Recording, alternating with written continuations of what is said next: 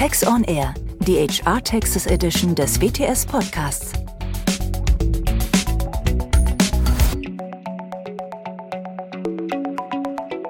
Hallo und herzlich willkommen zu unserer WTS Podcast-Reihe Work from Anywhere von Doris Huber und Martina Kaul. Ja, die Doris Huber, die ist heute leider nicht dabei. Die macht nämlich tatsächlich Workation in Italien. Das Thema von unserem Podcast heute ist die Betrachtung der sozialversicherungsrechtlichen Aspekte innerhalb der EU, dem EWR und der Schweiz. Und dazu habe ich mir heute Unterstützung geholt. Ich freue mich ganz doll, meine liebe Kollegin und langjährige Kollegin und Sozialversicherungsexpertin Kerstin Kind zu begrüßen hier bei unserem Multimedia Center der WTS in Frankfurt. Hallo Kerstin. Hallo Martina. Erst einmal vielen herzlichen Dank für die Einladung. Freut mich sehr, heute mit dir zusammen den Podcast aufzunehmen. Sehr, sehr gerne. Schön, dass du da bist. Ja, wir haben ja nun schon einige Podcasts zum Thema Work from Anywhere gemacht. Und wir haben in unseren letzten Folgen immer so ein Stück weit differenziert zwischen Work from Anywhere, Permanent Remote Working, Workation oder Begriffen wie Flexwork und Telework. Kerstin, sag mal, spielt das eigentlich auch eine Rolle in der Sozialversicherung, diese unterschiedlichen Begrifflichkeiten? Tatsächlich, Martina, ist es in der Sozialversicherung so, sozialversicherungsrechtlich steht ja immer sehr, sehr viel in Gesetzen, in Leitlinien, in Richtlinien. Hier wirst du diese ganzen Begriffe, Permanent Remote Work, Workation, wirst du hier tatsächlich ganz, ganz wenig nur finden. Es ist aber so, innerhalb der EU wurde jetzt kurzfristig, und zwar zum 1.7., ein Leitfaden für Telearbeit entwickelt. Was genau das bedeutet, was dieser Leitfaden definiert, würde ich behaupten, da kommen wir später nochmal dazu. Oh, ich bin schon gespannt. Wenn ich jetzt an das Thema Sozialversicherung denke, dann erlebe ich es schon immer wieder mal, dass ähm, Menschen über die deutsche Sozialversicherung schimpfen. Die Leistungen sind ihnen nicht ausreichend, die Beiträge sind ihnen viel zu hoch. Aber dann, wenn jemand ins Ausland geht und vielleicht ein Wechsel der Sozialversicherung droht, erlebe ich immer wieder, oh nein, ich möchte unbedingt in der deutschen Sozialversicherung verbleiben. Auch bei Work from Anywhere stellt sich natürlich die Frage, welches Sozialversicherungsrecht findet denn tatsächlich Anwendung? Weiterhin das deutsche oder eventuell sogar das ausländische Sozialversicherungsrecht? Um jetzt diese Frage zu klären, welches Sozialversicherungsrecht Anwendung findet, Kerstin, wie nähere ich mich denn dieser Frage? Eigentlich ganz einfach. In der Sozialversicherung ist es tatsächlich so, es gibt eine Grundregel. Und diese Grundregel gilt immer, egal in welcher Situation, ob du jetzt Workation machst, ob du Work from Anywhere machst. Und diese Grundregel besagt, dass du immer dem Sozialversicherungsrecht des Staates unterliegst, wo du gerade physisch deine Tätigkeit ausübst.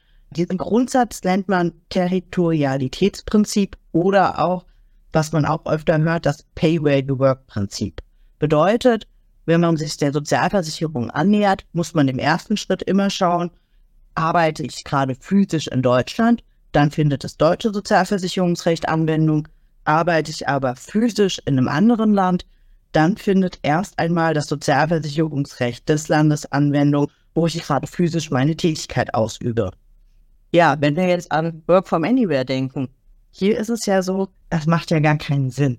Gerade jetzt die Doris, die jetzt in Italien ist, stellt euch alle mal vor, die würde jetzt für diese drei Wochen in Italien dem Sozialversicherungsrecht unterfallen. Macht ja überhaupt keinen Sinn, weil in der Zeit kann man keine Leistungsansprüche aufbauen. Und so, Martina, wie du es ja auch gerade schon gesagt hast, viele hingen ja dann da tatsächlich doch an der deutschen Sozialversicherung. Aus dem Grunde ist es so, dass es innerhalb der EU Regelungen, verschiedene Verordnungen gibt, aber auch in anderen Staaten außerhalb der EU verschiedene Sozialversicherungsabkommen geschlossen worden. Das Schöne ist bei Vocation innerhalb der EU, hier greifen die Regelungen der sogenannten EU-Verordnungen, welche tatsächlich doch sehr, sehr viele Sondervorschriften und Ausnahmen beinhalten. Okay, das klingt jetzt erstmal relativ komplex. Heute widmen wir uns ja insbesondere dem Thema Remote Work innerhalb der EU, EWR und Schweiz. Was gibt es denn bei Work from Anywhere in Bezug auf die Sozialversicherung innerhalb der EU zu beachten? Mhm. Innerhalb der EU, wie auch schon gerade gesagt, ist unser allerbester Freund, wenn wir uns dem Thema Sozialversicherung annähern, die sogenannte EU-Verordnung 883 aus dem Jahr 2004. Warum ist das so? In dieser EU-Verordnung werden ganz viele Ausnahmen von diesem Territorialitätsprinzip genannt. Hier ist es so, es gibt zum Beispiel Regelungen einer Entsendung, Regelungen zu einer Ausnahmevereinbarung und auch Regelungen zu einer Multi-State-Worker-Tätigkeit. Wir sprechen hier gerade über äh, Remote Working. Also gerade wenn ich jetzt zum Beispiel ein einen Workation-Fall habe, da ist es ja nicht so, dass der Arbeitgeber sagt, lieber Mitarbeiter, gehe jetzt äh, nach Italien und arbeite von dort, sondern es ist ja eigentlich die Initiative des Mitarbeiters zu sagen, oh, ich mache jetzt Urlaub zum Beispiel in Italien und ich möchte ganz gerne noch ein bisschen länger da bleiben und von dort aus arbeiten. Für mich ist das keine Entsendung, weil ja der Arbeitgeber nicht sagt, lieber Mitarbeiter, gehe dorthin. Aber du hast gerade von der Entsendung gesprochen und ähm, was hat denn eigentlich Work from Anywhere mit überhaupt mit Entsendungen zu tun? Sehr, sehr gute Frage, äh, Martina. Tatsächlich ist es so, wie ja schon zu Beginn gesagt, dieses Thema Work from Anywhere steht in keinem Gesetzbuch. Das heißt, hier gibt es keine Besonderheiten oder spezielle Regelungen tatsächlich für Mitarbeiter, die jetzt auf Vacation gehen. Und hier ist es so, dass immer die Regelungen einer Entsendung aufgegriffen werden. Das bedeutet, sozialversicherungsrechtlich ist immer eine Entsendung dann zu bejahen, wenn sich ein Mitarbeiter aus seinem Heimatland in das andere Land physisch bewegt, die Beschäftigung vor Ort 24 Monate nicht überschreitet und er dort für Rechnung und im Auftrag seines Arbeitgebers tätig wird. Ob das jetzt tatsächlich über eine richtige Entsendung geregelt ist, sprich über einen Entsendevertrag, oder ob der Mitarbeiter im Rahmen einer Eigeninitiative ins Ausland geht, hier ist es so, dass trotzdem immer von Entsendungen gesprochen wird. Tatsächlich ist es auch so, dass eine Entsendung zeitlich gesehen sogar schon ab einem Tag vorliegt. Das heißt, in dem Moment, wo sich jemand ins Ausland begibt, innerhalb der EU-EWR und sei es nur einen Tag, müssen die Regelungen für Entsendungen aus der EU-Verordnung ähm, herangezogen werden. Okay, also ich denke jetzt mal persönlich an mich selbst. Ich fahre nächsten Monat für einen Tag nach Frankreich auf eine Geschäftsreise. So, das ist nur für einen Tag. Es ist trotzdem eine Entsendung und ich muss dann trotzdem eine Bescheinigung mir einholen. Ich meine, es ist nur einen Tag. Jetzt lassen wir doch mal die Kirche im Dorf. Muss ich wirklich was tun? Martina, leider ja. Es ist tatsächlich so, dass es keine Besonderheiten, keine Ausnahmen gibt, die besagen, unter einer Woche, unter zwei Wochen kann man auf dieses ganze Administrative verzichten. Es ist tatsächlich so, dass du ab Tag eins eine sogenannte Entsendebescheinigung brauchst.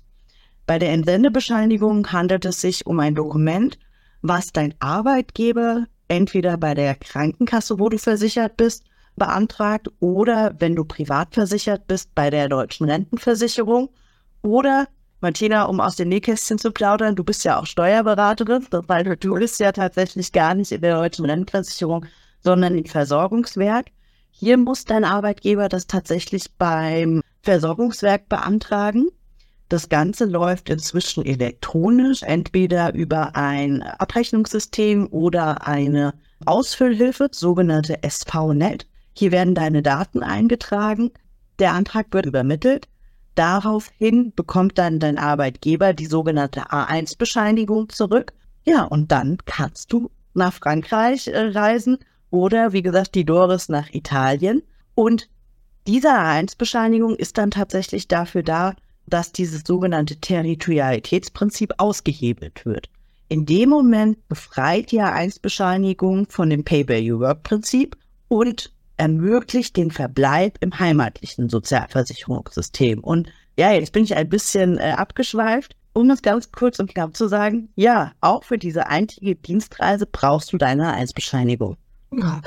Aber äh, muss ich das jetzt, also ich möchte Ende September reisen, äh, ist das jetzt schon zu knapp oder schaffe ich das noch bis dahin? Nein, das ist kein Problem. Also du kannst ähm, diese Eisbescheinigung auch jetzt noch beantragen beziehungsweise beantragen lassen durch den Arbeitgeber. Es ist sogar tatsächlich so, die A1-Bescheinigung kann man auch rückwirkend beantragen, um dich dann rückwirkend aus im Ausland vom Sozialversicherungsrecht dort zu befreien. Und während diesem Antragsverfahren gibt es auch eine Bescheinigung, die kann dein Arbeitgeber dir auch geben. Diese bescheinigt, dass die A1-Bescheinigung bereits beantragt wurde und auch die könntest du mit dir führen und im Falle einer Kontrolle sozusagen vorzeigen. Ja, wahrscheinlich sollte ich sie mit mir führen. Also ich habe mal gehört, dass ähm, das war ein Kollege, der ist mit dem Zug gefahren, ich meine nach Österreich und an der Grenze kamen irgendwie Zollbeamte und äh, haben tatsächlich gefragt, was er in Österreich macht und er hatte dann auch wahrheitsgetreu geantwortet und hatte gesagt, äh, ich glaube, der hat ein Seminar dort gehalten oder ähnliches, also er hat gearbeitet und dann wollten die auch die A1-Bescheinigung sehen. Also es ist schon gut, wenn ich die mitführe.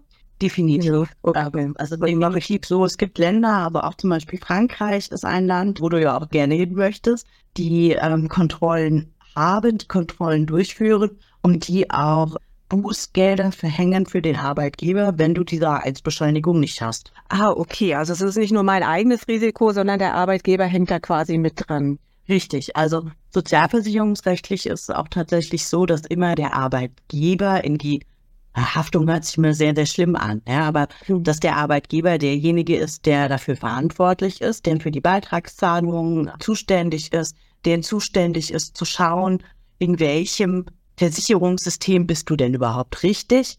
Und wenn er gegen diese Pflichten verstößt, dann ist es wirklich ein Risiko für den Arbeitgeber. Wäre das auch so, wenn ich jetzt in Frankreich bin und ich hätte dort einen Unfall, äh, während ich dort arbeite und ähm, ich habe diese A1-Bescheinigung nicht, ist das dann auch ein Kostenpunkt im Zweifel für den Arbeitgeber? Definitiv. Zum einen können sich dadurch natürlich auch Leistungs Leistungen verzögern, weil wenn du jetzt im Ausland den Unfall hast und keine Eilsbescheinigung hast, muss ja überhaupt erstmal geklärt werden, in welchem Sozialversicherungssystem bist du jetzt. Deutschland, die Berufsgenossenschaft sagt, okay, du warst jetzt im Ausland, wir haben keine A1-Bescheinigung, wir müssen jetzt erstmal prüfen, ob du überhaupt rechtmäßig noch einen Leistungsanspruch hier hast. Und das Land, in dem du jetzt gerade bist und den Unfall sozusagen dort vor Ort hast, die werden sagen, nee, wir haben keine Beiträge gesehen, warum sollen wir dir Leistungen zahlen? Und in dem Moment kann sich dann dieses ganze Verfahren hinsichtlich der Unfallversicherung zum Beispiel sehr, sehr lange hinauszögern. So lange möchtest du als Arbeitnehmer ja nicht warten. Ähm, also kommt es sehr oft auch vor, dass der Arbeitgeber dann in Vorkasse zum Beispiel tritt.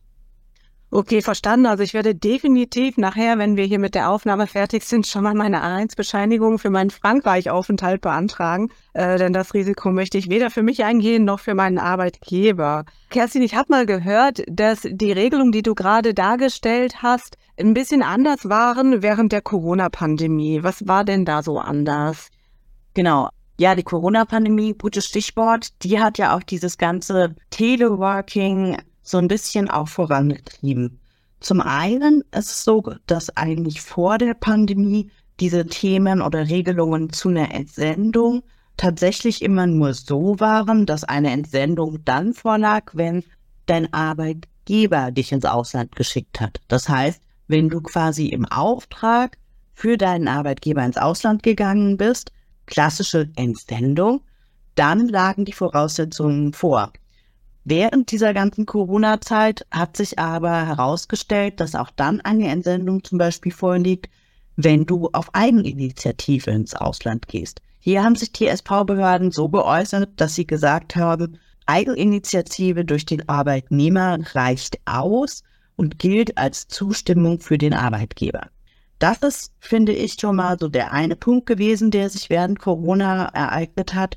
Zum anderen war es daher tatsächlich so, von heute auf morgen haben die Behörden gesagt, ihr dürft nicht mehr ins Büro kommen, ihr müsst im Homeoffice bleiben.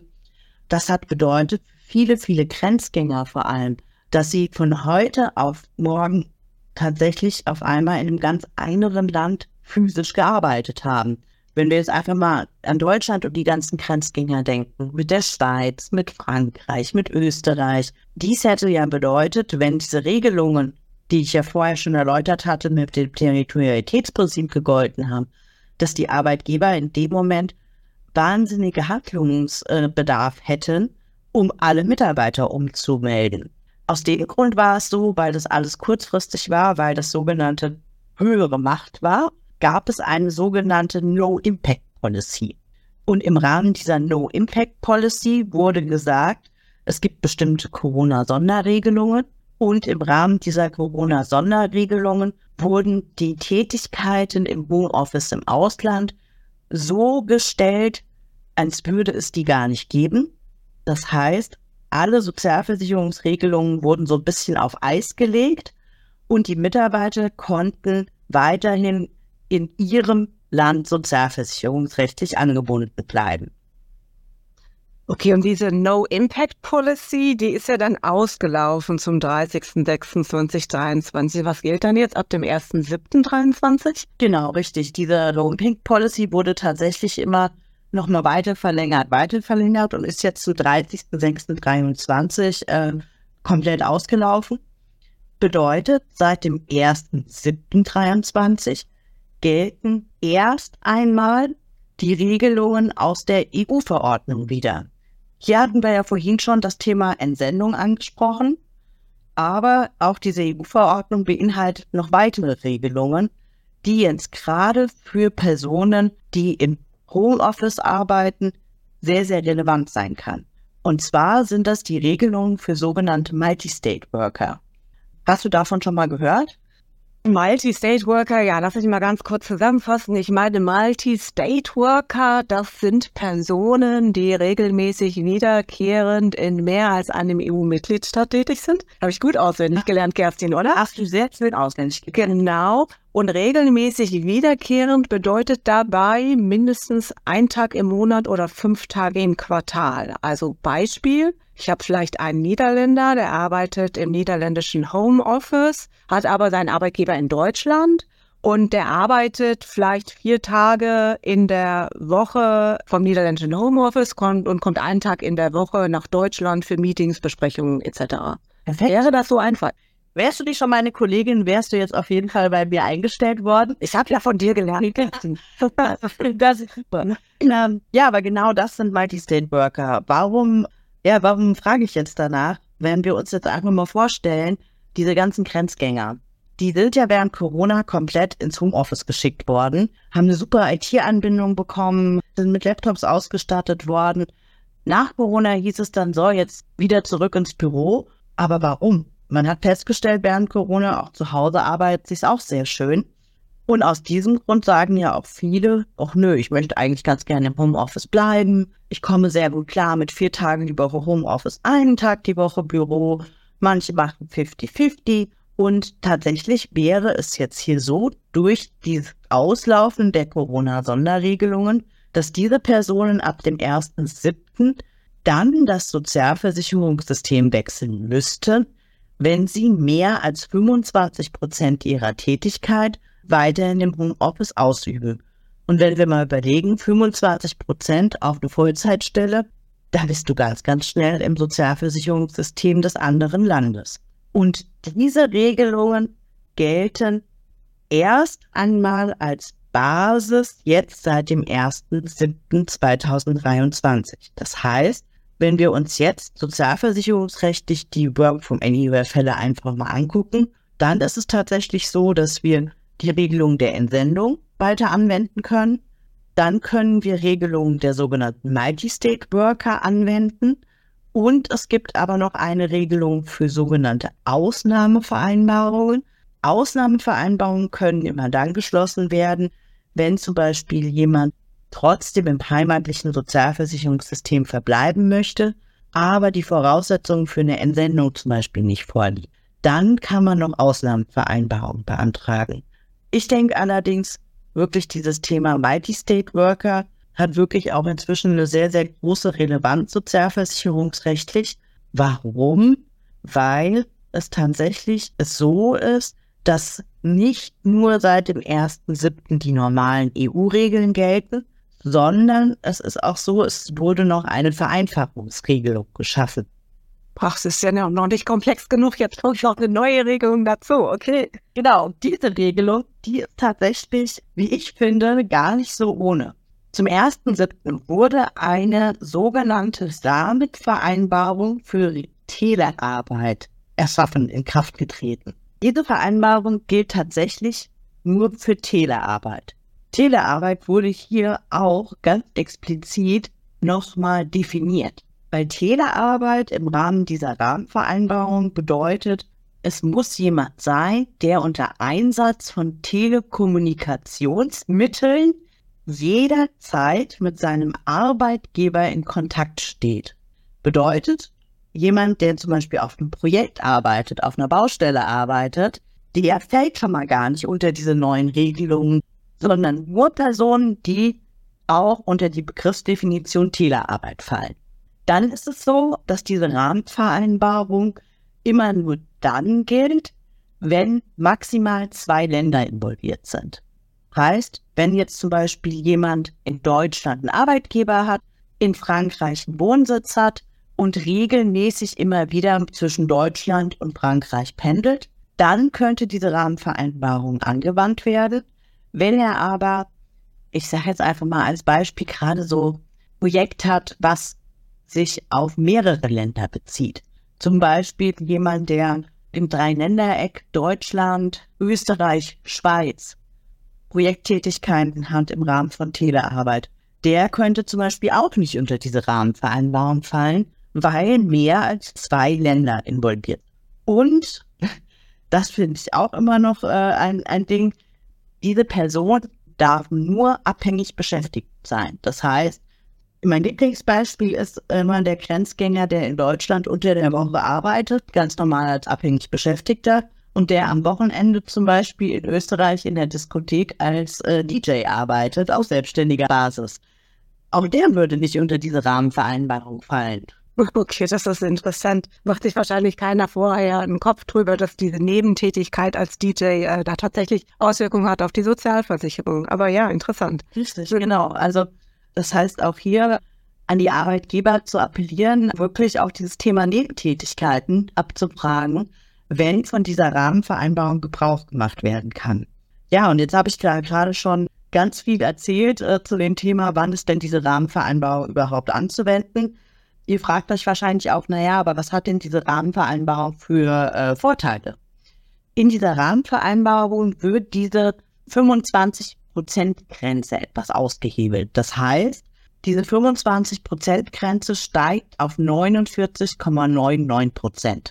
Das bedeutet im Klartext, wenn eine Person in zwei Ländern tätig ist, bleiben wir wieder bei unserem Beispiel Deutschland, Frankreich, Arbeitgeber in Deutschland, Wohnsitz in Frankreich, darf er bis zu 49,99 Prozent seiner Tätigkeit in Frankreich im Wohnstaat ausüben, ohne dass das Sozialversicherungsrecht ins andere Land, in den Wohnsitzstaat schwankt bzw. sich ändert.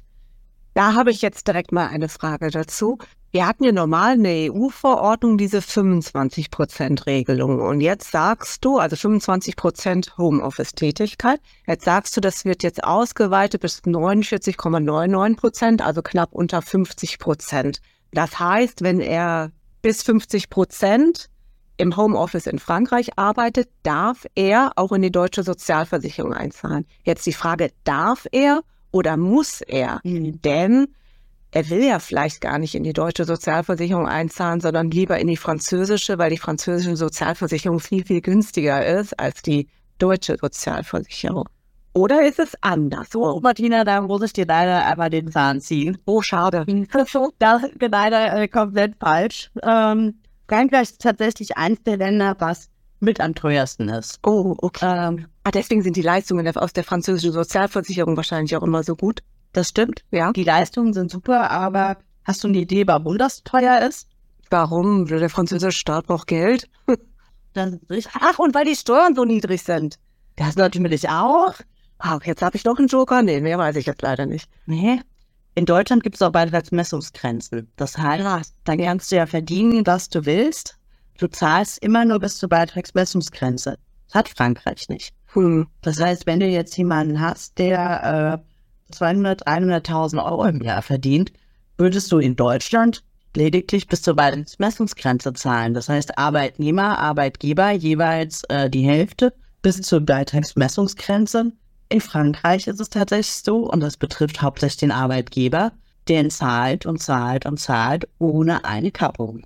Okay. Das heißt also, auf unseren Franzosen zurückzukommen, der äh, 49,99 Prozent im Homeoffice arbeitet. Nach der reinen EU-Verordnung hätte er zwingend in die französische Sozialversicherung einzahlen müssen, in die teure französische Sozialversicherung. Nach dieser neuen Vereinbarung aufgrund der Telearbeit kann er auch in die deutsche Sozialversicherung einzahlen. Was natürlich für den Arbeitgeber dann auch ganz attraktiv ist, weil es ja günstiger ist, korrekt? Genau, also Du musst dir immer vorstellen, so ein Zwei-Schritt-Prüfungssystem sozusagen. Im ersten Schritt ist es tatsächlich so, dass weiterhin die EU-Verordnung gilt. Das heißt immer diese 25-Prozent-Grenze. Und dann kann man schauen, ob es ein Anwendungsfall dieser Vereinbarung für Telearbeit ist. Zum einen ist es so, dass wenn man zum Ergebnis kommt, dass es ein Anwendungsfall ist, wenn die Voraussetzungen erfüllt sind, muss man einen Antrag stellen, auch wieder auf die A1-Bescheinigung. Und zwar in dem Land, welches Sozialversicherungsrecht weiter Anwendung finden soll. Heißt jetzt in unserem Beispiel in Deutschland bei der DVK wird dieser Antrag gestellt. Dann bist du ein Anwendungsfall der Rahmenvereinbarung und dann greifen die 49,99 Prozent. Was allerdings aktuell noch recht tricky ist, die EU-Verordnung, wie es der Name ja schon sagt, die gilt für alle EU-EWR-Staaten und die Schweiz. Die Rahmenvereinbarung konnte von den einzelnen Ländern nach deren Willen aufgenommen werden oder nicht. Aktuell ist es tatsächlich so, dass nur in Anführungsstrichen 18 Länder dieser Rahmenvereinbarung zugestimmt haben. Und ist Deutschland dabei? Deutschland ist dabei, was ich auch sehr wichtig finde. Italien ist nicht dabei. Aha. Österreich ist dabei, Schweiz ist dabei. Das heißt, wenn du jetzt einen Grenzgänger hast zwischen Deutschland, Österreich, Deutschland, Schweiz oder in Deutschland, Italien, ist die Sozialversicherung tatsächlich unterschiedlich, weil mit Italien, da gilt einfach diese 25%-Grenze aktuell. Das ist ein Muss. Bei Deutschland, Österreich kann die Rahmenvereinbarung angewandt werden. Und was ist mit UK? Die Heizung gehen auch in der EU. Ja, aber trotzdem ist es ja zumindest irgendwie so auf dem Gebiet.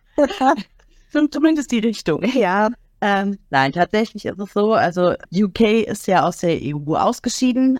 Hierdurch war es auch so, dass UK nicht mehr unter die Regelung der EU-Verordnung fällt. Das heißt, mit UK wurde ein Handels- und Kooperationsabkommen geschlossen, welches ähnliche Regelungen hat wie innerhalb der EU. Aber, und das fand ich auch sehr interessant, UK wurde gefragt, ob sie an den Regelungen der Telework-Rahmenvereinbarung teilnehmen möchten oder nicht. Und UK hat ganz strikt gesagt, nein, möchten sie nicht. Hm, okay. Gut, also ich merke schon, es macht auf jeden Fall irgendwie Sinn, sich vor einem Auslandseinsatz der Frage äh, zu widmen, in welchem Land man sozialversicherungspflichtig wird. Kerstin, hast du irgendwie mal ein Beispiel Land, wo der Wechsel des Sozialversicherungssystems wirklich richtig kritisch ist und richtig wehtut? Ja, Frankreich, aber das haben wir jetzt schon mal mit erläutert. Hm, Geht's weiter? Belgien doch auch, oder? Belgien ist, glaube ich, auch ziemlich teuer. Die haben auch keine Beitragsbemessungsreferenz. Das stimmt. Belgien, ähm, Polen ist tatsächlich inzwischen auch äh, gut angezogen. Es ist tatsächlich so, dass viele Länder inzwischen keine Beitragsbemessungsgrenzen mehr haben oder nur Beitragsbemessungsgrenze für den Arbeitnehmer haben. Das heißt, ähm, auch gerade wenn wir wieder zum Thema Vacation gucken oder auf das Thema äh, dieser Multi-State-Worker-Regelung, manchmal tut es dem Mitarbeiter gar nicht so weh. Ja, bei dem der sagt, okay, die Leistung in dem anderen Land sind super, ich kriege hier äh, verschiedene, verschiedene Leistungsansprüche und sowas von, von euch, ähm, aber der Arbeitgeber muss halt richtig tief manchmal in die Tasche greifen. Mhm. Ja, und ich glaube, der Arbeitgeber hat auch so einen gewissen administrativen Aufwand. Ne? Also wenn wir wieder an unseren Franzosen denken, wenn jetzt der deutsche Arbeitgeber für einen Franzosen in Frankreich Sozialversicherungsbeiträge abführen muss, dann kann er das ja wahrscheinlich gar nicht, weil er ja mit seinem deutschen Abrechnungssystem keine französische Sozialversicherung berechnen kann. Dann muss er sich dort einen Payroll-Provider suchen. Gut, ich glaube, die sind jetzt nicht so teuer, aber nichtsdestotrotz, es weicht halt ein Stück weit ab von dem Normal, sage ich mal. Richtig, also es ist tatsächlich so, dass sich dann der deutsche Arbeitgeber in Frankreich registrieren müsste. Er müsste nach französischem Recht als Vorbeiträge berechnen, abführen. In bestimmten Ländern gibt es, in Deutschland gibt es eine DÖF-Meldung, hast du vielleicht schon mal gehört. In anderen Ländern gibt es ähnliche Bescheinigungen. Also es ist, es ist einfach nicht so einfach. Und wenn wir uns dem Thema dann wirklich sozialversicherungsrechtlich angucken, sage ich immer, es ist machbar. Das ist äh, durchaus auch äh, umsetzbar. Aber die Mitarbeiter müssen einfach mit ihren Arbeitgebern sprechen. Es muss einfach von vornherein klar sein, was ist zu tun, welche Regelungen sind anwendbar und der Arbeitgeber muss einfach wissen, was er zu tun hat. Und dann ist meines Erachtens auch Workation ähm, im Bereich der Sozialversicherung umsetzbar. Okay, also mein, mein Kopf glüht jetzt ein bisschen. Ich bin ja eher so der Steuermensch, nicht der Sozialversicherungsexperte, aber ich nehme auf jeden Fall ein paar Lessons learned mit. Ich weiß, dass wenn ich jetzt auch nur einen Tag ins Ausland reise, so wie ich das jetzt demnächst plane nach Frankreich, ich habe definitiv ein To-Do, ich muss die A1-Bescheinigung anstoßen, dann bin ich sicher, dann bin ich safe, mir kann nichts passieren. Ich habe auch mitgenommen, dass es auf jeden Fall Sinn macht, sich bei einem Permanent Remote Working im Vorfeld mal anzuschauen, wie die sozialversicherungsrechtliche Situation ist und die definitiv zu klären, damit es später keine bösen Überraschungen gibt, weil ich vielleicht versehentlich in ein Land wechsle, was viel, viel höhere Beiträge hat als Deutschland. Danke, Gerzen, dass du da warst. Mir hat es auf jeden Fall viel Spaß gemacht. Mir hat es ganz, ganz viel gebracht für mein Wissen in der Sozialversicherung. Wir haben heute über die EU, EWR und Schweiz gesprochen. Mich würde tatsächlich auch noch mal interessieren, was denn sozialversicherungsrechtlich auf einen zukommt, wenn man sich in einem Drittstaat bewegt oder zumindest in einem Staat außerhalb der EU, EWR oder Schweiz. Darf ich dich noch mal zu einem Podcast in Zukunft einladen? Klar, Martina, sehr, sehr gerne. Das freut mich. So, dann danke nochmal an dich, Kerstin. Danke auch an alle Zuhörer für das Interesse. Wenn Sie Fragen oder Anregungen haben, freuen wir uns über Ihre Kontaktaufnahme über podcast.wts.de.